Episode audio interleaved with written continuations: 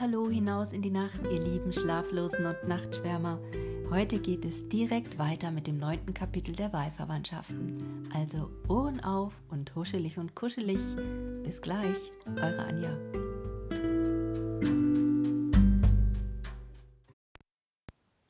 Neuntes Kapitel Der Geburtstag war herbeigekommen und alles fertig geworden. Die ganze Mauer, die den Dorfweg gegen das Wasser zu einfasste und erhöhte, ebenso der Weg an der Kirche vorbei, wo er eine Zeit lang in dem von Charlotten angelegten Pfade fortlief, sich dann die Felsen hinaufwärts schlang, die Mooshütte links über sich, dann nach einer völligen Wendung links unter sich ließ und so allmählich auf die Höhe anlangte. Es hatte sich diesen Tag viel Gesellschaft eingefunden. Man ging zur Kirche, wo man die Gemeinde im festlichen Schmuck versammelt antraf.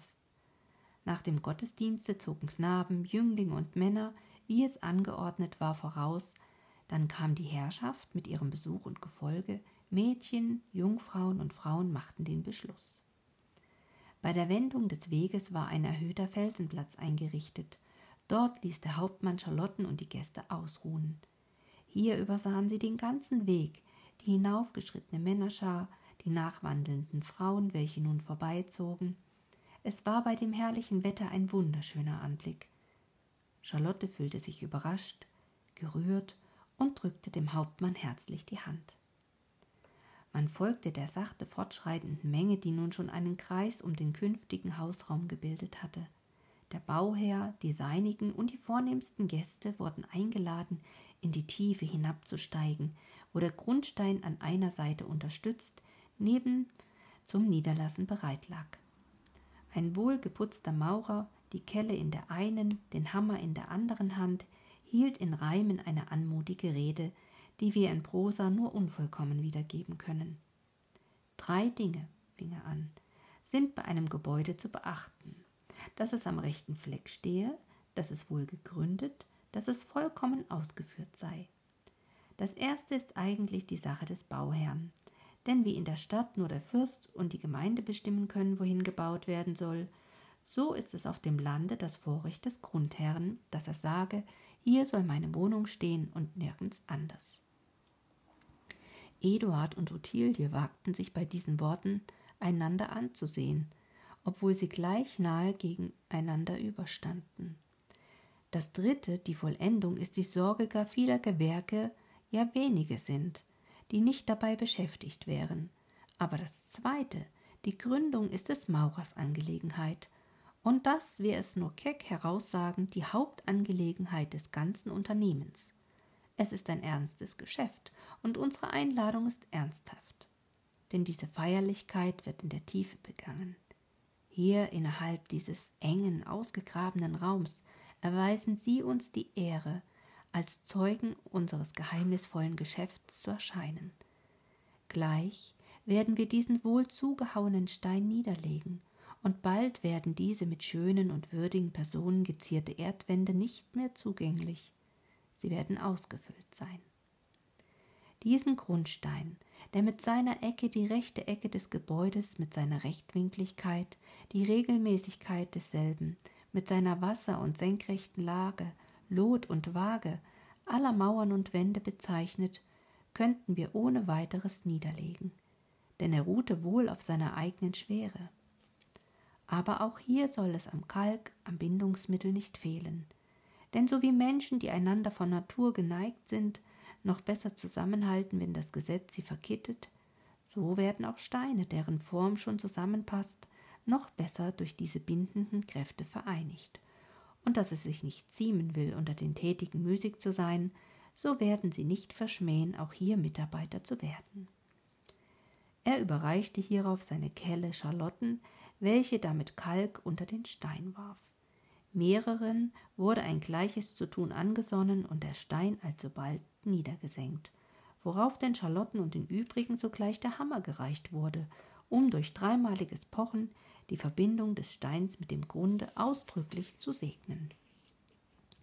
Des Maurers Arbeit, fuhr der Redner fort, zwar jetzt unter freiem Himmel geschieht, wo nicht immer im Verborgenen, doch zum Verborgenen. Der regelmäßig aufgeführte Grund wird verschüttet. Und sogar bei den Mauern, die wir am Tag aufführen, ist man unserer am Ende kaum eingedenk. Die Arbeiten des Steinmetzen und Bildhauers fallen mehr in die Augen, und wir müssen es sogar noch gutheißen, wenn der Tüncher die Spur unserer Hände völlig auslöscht und sich unser Werk aneignet, indem er es überzieht, glättet und färbt. Wem muss also mehr daran gelegen sein, das, was er tut, sich selbst recht zu machen, indem er es recht macht, als dem Maurer? Wer hat mehr, als er das Selbstbewusstsein zu nähren Ursach?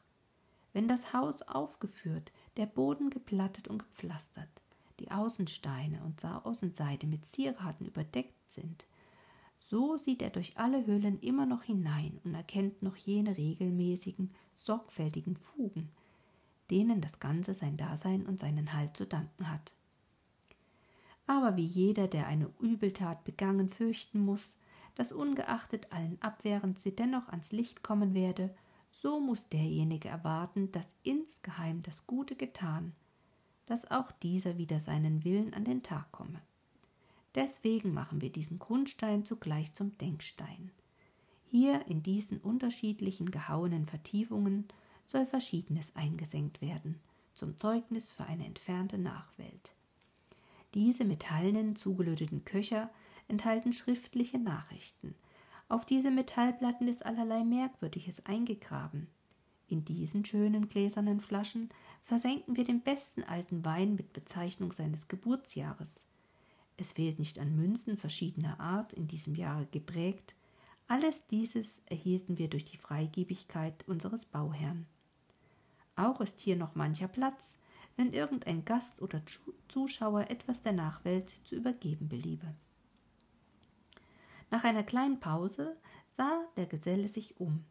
Aber wie in solchen Fällen zu gehen pflegt, niemand war vorbereitet, jedermann überrascht, bis endlich ein junger, munterer Offizier anfing und sagte Wenn ich etwas beitragen soll, das in dieser Schatzkammer noch nicht niedergelegt ist, so muss ich ein paar Knöpfe von der Uniform schneiden, die doch wohl auch verdienen, auf die Nachwelt zu kommen. Gesagt, getan, und nun hatte mancher einen ähnlichen Anfall. Die Frauenzimmer säumten nicht, von ihren kleinen Haarkämmen hineinzulegen, Riechfläschchen und andere Zierden wurden nicht geschont. Nur Ottilie zauderte, bis Eduard sie durch ein freundliches Wort aus der Betrachtung aller der beigesteuerten und eingelegten Dinge herausriß.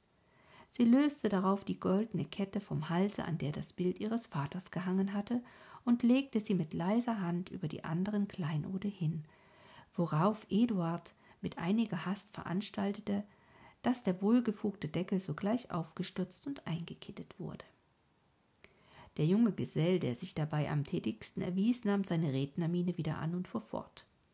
Wir gründen diesen Stein für ewig, zur Sicherung des längsten Genusses der gegenwärtigen und künftigen Besitzer des Hauses. Allein, indem wir gleichsam einen Schatz vergraben, so denken wir zugleich bei dem gründlichsten aller Geschäfte an die Vergänglichkeit der menschlichen Dinge. Wir denken uns eine Möglichkeit, dass dieser fest versiegelte Deckel wieder aufgehoben werden könne, welches nicht anders geschehen dürfte, als wenn das alles wieder zerstört wäre, was wir noch nicht einmal aufgeführt haben. Aber eben, damit dieses aufgeführt werde, zurück mit den Gedanken aus der Zukunft zurück ins Gegenwärtige. Lasst uns nach der begangenen heutigen Feste unsere Arbeit zugleich fördern, damit keiner von den Gewerken, die auf unserem Grund fortarbeiten, zu feiern brauche, dass der Bau eilig in die Höhe steige und vollendet werde, und aus den Fenstern, die noch nicht sind, der Hausherr mit den Seinigen und seinen Gästen sich fröhlich in der Gegend umschaue, deren aller sowie sämtlicher Anwesenden Gesundheit hiermit getrunken sei. Und so leerte er ein wohlgeschliffenes Kelchglas auf einem Zuge, und warf es in die Luft, denn es bezeichnet das Übermaß einer Freude, das Gefäß zu zerstören, dessen man sich in der Fröhlichkeit bedient. Aber diesmal ereignete sich etwas anderes. Das Glas kam nicht wieder auf den Boden, und zwar ohne Wunder. Man hatte nämlich, um mit dem Bau vorwärts zu kommen, bereits an der entgegengesetzten Ecke den Grund völlig herausgeschlagen, ja schon angefangen, die Mauern aufzuführen und zu dem Endzweck das Gerüst erbaut, so hoch, als es überhaupt nötig war. Dass man es besonders zu dieser Feierlichkeit mit Brettern belegt und eine Menge Zuschauer hinaufgelassen hatte, war, zum Vorteil der Arbeitsleute geschehen. Dort hinauf flog das Glas und wurde von einem aufgefangen, der diesen Zufall als ein glückliches Zeichen für sich sah. Er wies es zuletzt herum, ohne es aus der Hand zu lassen, und man sah darauf die Buchstaben E und O in sehr zierlicher Verschlingung eingeschnitten. Es war eins der Gläser, die für Eduarden in seiner Jugend verfertigt waren. Die Gerüste waren wieder leer, und die leichtesten unter den Gästen stiegen hinauf, um sich umzusehen, und konnten die schöne Aussicht nach allen Seiten nicht genugsam rühmen, denn was entdeckt er nicht alles, der auf einem hohen Punkte nur um ein Geschoss höher steht. Nach dem Inneren des Landes zu kamen mehrere neue Dörfer zum Vorschein, den silbernen Streifen des Flusses erblickte man deutlich, ja selbst die Türme der Hauptstadt wollte einer gewahr werden. An der Rückseite, hinter den waldigen Hügeln, erhoben sich die blauen Gipfel eines fernen Gebirges, und die nächste Gegend übersah man im Ganzen. Nun sollten wir nur noch, rief einer, die drei Teiche zu einem See vereinigt werden, und dann hätte der Anblick alles, was groß und wünschenswert ist. Das ließe sich wohl machen, sagte der Hauptmann, denn sie bildeten schon vor Zeiten einen Bergsee. Nur bitte ich meine Plantanen und Pappelgruppe zu schonen, sagte Eduard, die so schön am mittelsten Teiche steht.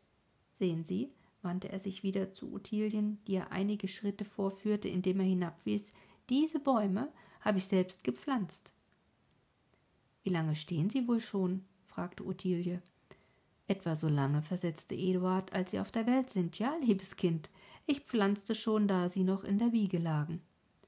Die Gesellschaft begab sich wieder in das Schloss zurück. Nach aufgehobener Tafel wurde sie zu einem Spaziergang durch das Dorf eingeladen, um auch hier die neuen Anstalten in Augenschein zu nehmen. Dort hatten sich auf des Hauptmanns Veranlassung die Bewohner vor ihren Häusern versammelt. Sie standen nicht in Reihen, sondern familienweise natürlich gruppiert, teils, wie es der Abend erforderte, beschäftigt, teils auf neuen Bänken ausruhend. Es war ihnen zur angenehmen Pflicht gemacht, wenigstens jeden Sonntag und Festtag diese Reinlichkeit, diese Ordnung zu erneuern. Eine innere Geselligkeit mit Neigung, wie sie sich unter unseren Freunden erzeugt hatte, wird durch eine größere Gesellschaft immer nur unangenehm unterbrochen. Alle vier waren zufrieden, sich wieder im großen Saale allein zu finden, doch war dieses häusliche Gefühl einigermaßen gestört, indem ein Brief der Eduarden überreicht wurde, neue Gäste auf morgen ankündigte. Wie wir vermuteten, rief Eduard Charlotten zu, der Graf wird nicht ausbleiben. Er kommt morgen.